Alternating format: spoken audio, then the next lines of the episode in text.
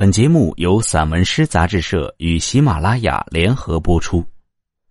散文诗，一本可以听的杂志，纸本一样精彩哦。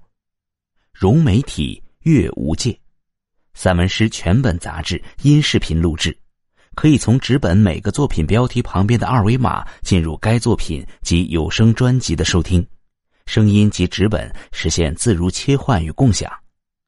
欢迎朋友们关注散文诗杂志社公众号，进入微店，一次订阅，永生拥有。我是主播王龙印。一树繁花，外一张。司马志余。一树繁花，于叶梅在晨风中愈加高冷了。花艳得很腻，无风再来光顾。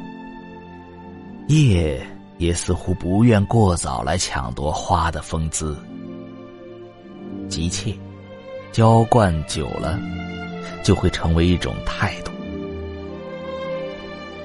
三叶草低矮，牵牛花、紫苜蓿也低矮，也想成为一幕风景。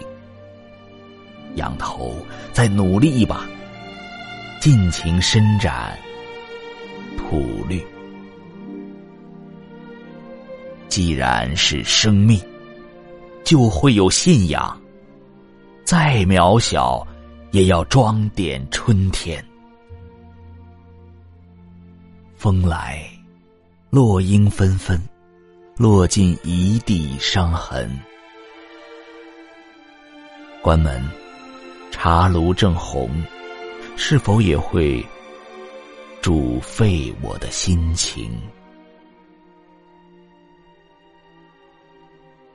树有思维，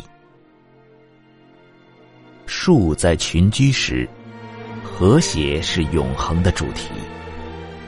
同样的土壤，同样的阳光，相依相偎，如朋友，似知己。我说的是两种树，最常见的两种树。一种是杨树，一种是柳树。